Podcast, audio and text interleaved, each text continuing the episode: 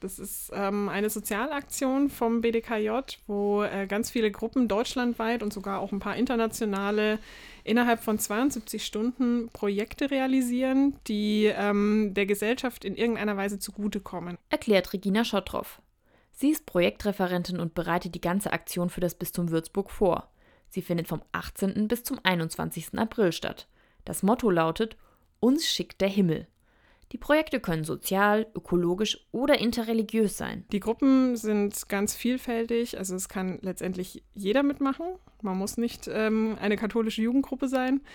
Man muss einfach nur ein bisschen die Welt verbessern wollen und ähm, kann dann zum Beispiel in einem Kindergarten neue Spielgeräte bauen oder eine Begegnung mit ähm, Geflüchteten organisieren oder eine Kleidertauschparty oder irgendwas ähm, an der Kirche verschönern oder was einem auch immer einfällt. Es gibt also eine Vielzahl von Möglichkeiten. Reichen die Gruppen selbst ihr Projekt ein, ist es die sogenannte Do-It-Variante. Also die Gruppen machen genau das, was sie selbst vorgeschlagen haben. Und dann gibt es noch die Get-It-Variante. Das heißt, man meldet sich als Gruppe an und sagt, wir lassen uns überraschen. Ähm, das heißt, man erfährt mit dem Startschuss am ähm, 18. April, ähm, welches Projekt man in den nächsten drei Tagen realisieren wird. Die Projekte werden dann auf die einzelnen Gruppen angepasst. Die letzte 72-Stunden-Aktion war 2019.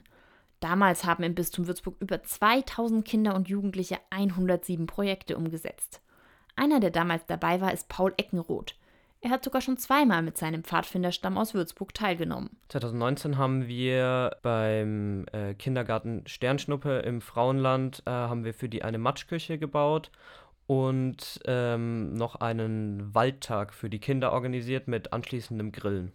Auch dieses Jahr ist seine Gruppe wieder dabei. In den vergangenen Jahren hat er positive Erfahrungen gemacht.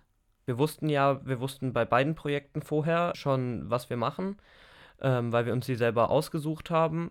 Aber ich habe gemerkt, ähm, vor allem bei dem zweiten Projekt hatten wir zwischendurch ein, zwei Probleme, weil uns Material gefehlt hat für die Matschküche. Ich habe gemerkt, dass man dann auch in so Stresssituationen, wir haben es dann doch irgendwie hingekriegt, das Zeug zu organisieren und alles selber herzustellen. Und ich habe gemerkt einfach, dass das auch sehr gut einen Gruppenzusammenhalt fördern kann, weil wir waren da zwischen 6 und 25 Jahre, so die Alters, äh, Altersspanne, und alle haben mega zusammengearbeitet. Die Gruppen haben noch bis kurz vor Beginn der 72-Stunden-Aktion die Möglichkeit, sich anzumelden. Es gibt allerdings noch etwas Wichtiges zur Anmeldung zu wissen, erklärt Regina Schottroff. Dafür ist es auf jeden Fall wichtig zu wissen, dass man bis Ende Januar sich anmelden sollte, wenn man T-Shirts haben möchte und ein Aktionskit, weil wir das natürlich auch irgendwann bestellen müssen.